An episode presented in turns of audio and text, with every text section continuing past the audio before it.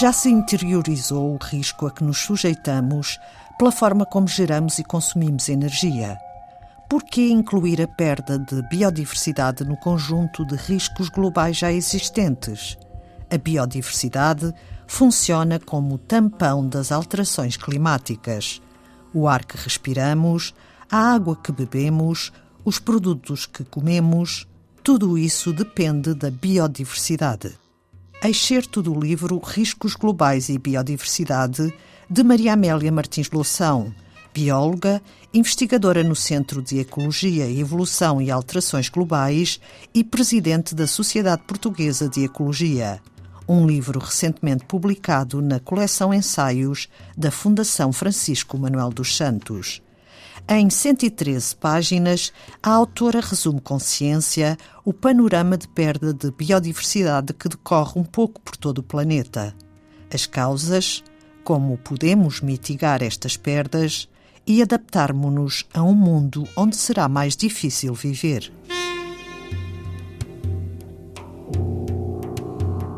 Maria Amélia Martins Loução, enquanto as alterações climáticas arrastam problemas de efeitos globais e estão muito mediatizadas, a perda de biodiversidade não é ainda encarada como um risco para a humanidade. De facto, a questão do clima uh, neste momento uh, é uma medida urgente uh, e é verdade, é certo, mas, na minha opinião, ela nunca poderá ser verdadeiramente resolvida se não for considerada em paralelo com as alterações que temos vindo a imprimir à biodiversidade, com perdas uh, extremamente elevadas e com consequências bastante gravosas em termos da própria resposta que o próprio sistema uh, pode ter perante as alterações climáticas.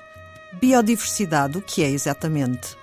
Ah, pois, a biodiversidade é, é aquela palavra que tanto se usa, tanto se mediatiza, ah, mas que dificilmente as pessoas compreendem.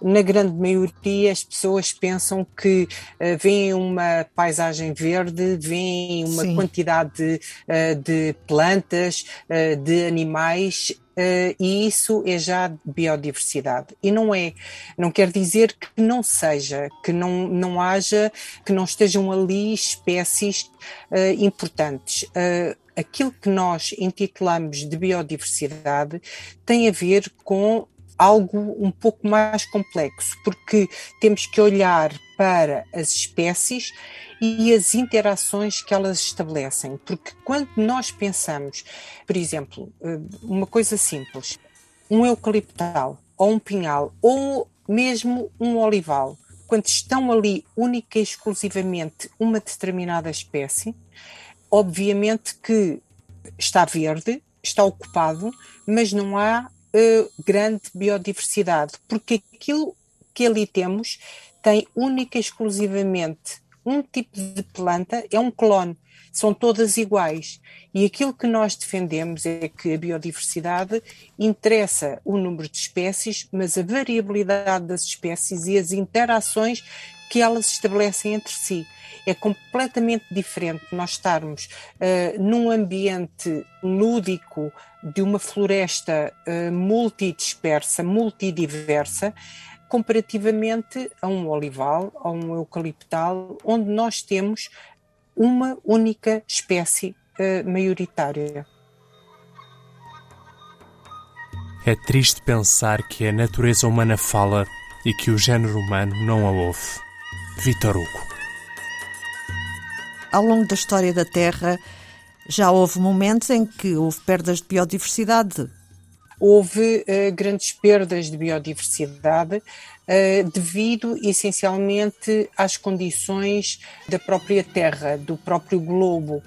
São questões ou, ou, problemas que surgiram, por um lado, ligado à própria uh, transformação da Terra geológica, mas por outro lado também a fatores externos. Depois, ao longo de um período bastante longo de milhões de anos, houve algum tipo de estabilidade. No fundo, essa estabilidade permitiu a maior complexidade de espécies que foram evoluindo elas próprias. Ou seja, quando nós chegamos à altura do aparecimento do homem, a quantidade de espécies animais e vegetais que existia na, na Terra era extremamente elevada, muito elevada, e no fundo tem sido essa uh, diversidade de espécies, diversidade de, de nichos, uh, de habitats, que tem permitido esta estabilidade do clima que nós temos sentido ao longo destes uh, milhares de anos. E agora, o que nós estamos a fazer é a infligir alterações muito grandes na paisagem, em particular para além das alterações climáticas que estamos a induzir, em particular estamos a uniformizar as paisagens. Esse é um dos grandes problemas. Quando nós desflorestamos, quando nós criamos espaços, áreas uh, onde temos uma só espécie explorada, no fundo, assistimos a todo um espaço explorado de forma idêntica. É um olival, é um, é, é um eucaliptal, são estufas, tudo isso vai fazer com que uh, nós andemos quilómetros e a paisagem é igual. E isto é ao nível do nosso país, ao nível do mundo, acaba por ser exatamente a mesma coisa. A Terra continua do mesmo tamanho, os seres humanos foram aumentando e precisam de comer, e por causa disso temos uma chamada produção agrícola intensiva, não é? Quais são as consequências desse tipo de produção? Eh, esse tipo de produção intensiva, que no fundo se deveu àquilo que eu uh, chamo algures a domesticação da agricultura, uh, foi de facto preveniente uh, da invenção dos fertilizantes.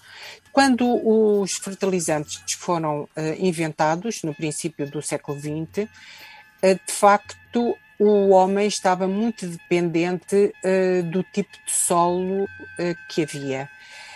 E, e, portanto, eh, nesse momento, ao disponibilizar eh, nutrientes para adicionar ao solo, claro que eh, acabou por ficar a domesticar a própria terra.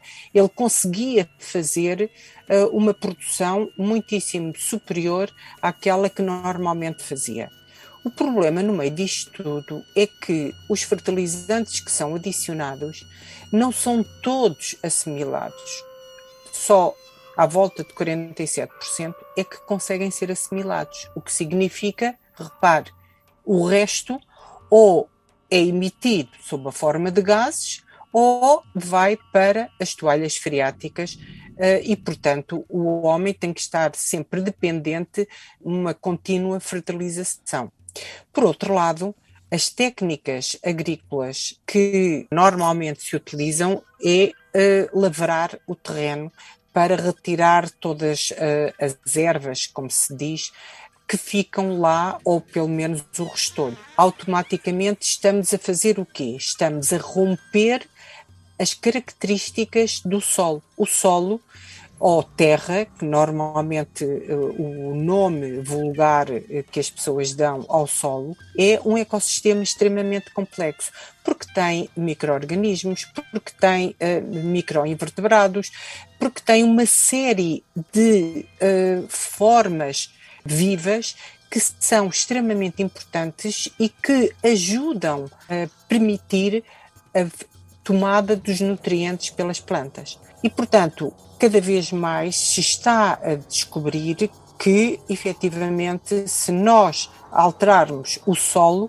claro que estamos um, a ficar cada vez mais dependentes dos fertilizantes. E a realidade que se tem verificado é que a União Europeia perde por ano cerca de 275 campos de futebol em solo. Em solo. Ou seja, Imagina, imagina o que é esta área tremendíssima que se perde por ano. Quando nós pensamos em Portugal, 70%, cerca de 70% dos nossos solos não têm qualidade.